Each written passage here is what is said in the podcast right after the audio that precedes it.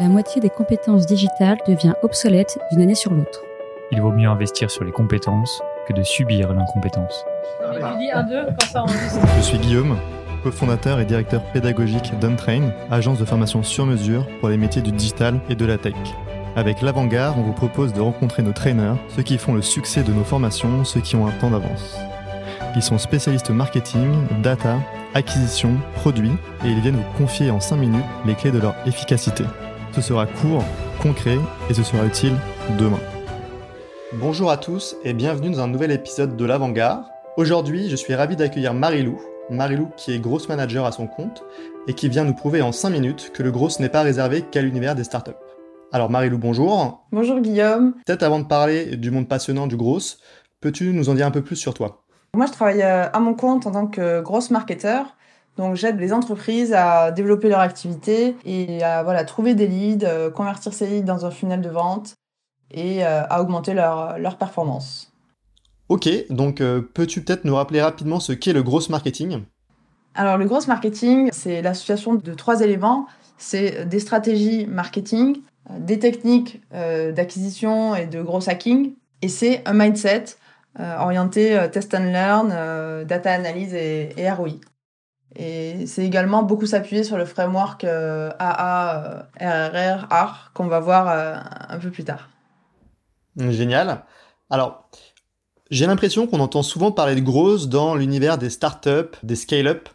Est-ce que tu confirmes que le growth est réservé qu'aux startups, qu'aux scale-up, ou justement, est-ce que les PME et les grands groupes peuvent tirer parti du gros Alors oui, c'est vrai que le gros est un super moyen d'améliorer les euh, performances des startups.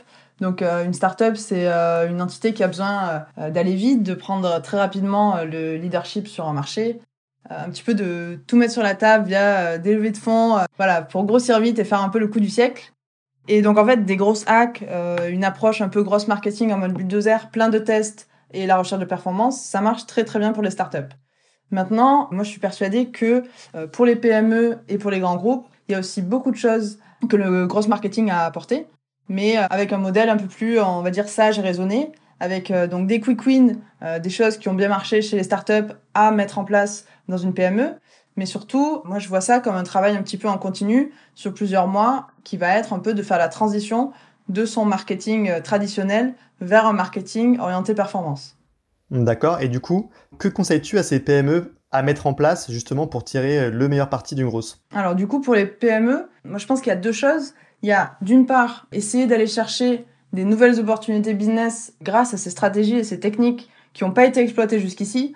Alors soit parce qu'elles sont nouvelles ou parce qu'elles n'avaient pas été identifiées comme pertinentes. En deuxième, je pense à euh, réexploiter un peu les techniques qu'on a déjà essayées, parce que voilà, une PME qui a 10 ans, elle a déjà essayé de faire plein de choses. Il y a des choses qui ont marché, qui ont moins bien marché. Mais euh, cette fois, les tester avec une approche vraiment grosse et avec directement les meilleures pratiques du marché qu'on a pu euh, justement voir réussir chez une startup, mais se l'approprier et la faire un petit peu plus en mode un peu plus long terme et pour une, une PME. Et donc du coup, je pense notamment à appliquer le framework R, donc avec deux A et trois R. Euh, le premier A, c'est pour acquisition, donc comment générer le trafic pertinent sur mon site. Donc là, on va penser aux 15-20 euh, leviers d'acquisition euh, qui sont connus. il y a des leviers online, a des leviers offline.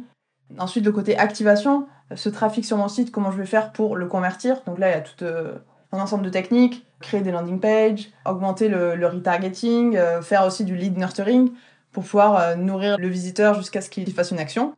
Après, le, il y a le côté rétention, donc comment fidéliser ses clients. Euh, le côté referral pour euh, comment créer en fait un, un, programme qui va faire que les personnes voilà, se recentrent et puissent être prescripteurs en fait. Et puis comment générer du revenu et, optimiser le, ROI de ces actions.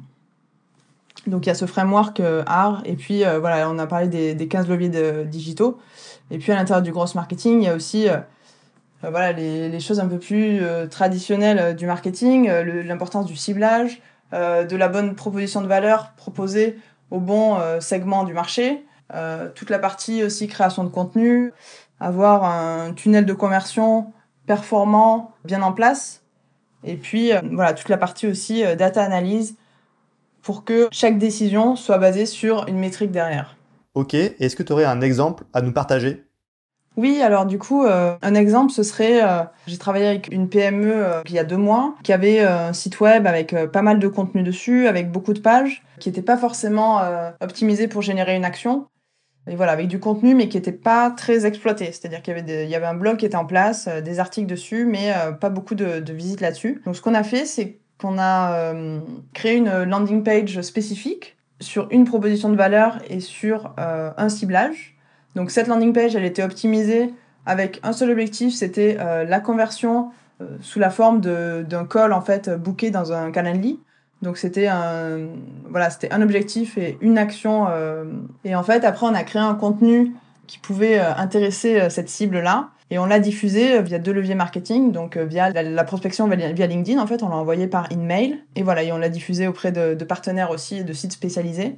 Donc ce qui a permis en fait de générer à partir de ce contenu, euh, des visites sur cette euh, landing page et puis euh, d'avoir directement des actions chose qui n'était pas forcément possible avec le site en l'état. Et voilà, l'acteur ne voulait pas non plus recréer complètement un site, donc ça a été un moyen de tester une approche grosse, voilà, en deux mois, via la mise en place juste d'une landing page et d'un contenu. Merci Marilou pour ce partage d'expérience. Pour terminer, quels conseils et ressources souhaiterais-tu partager à ceux qui nous écoutent?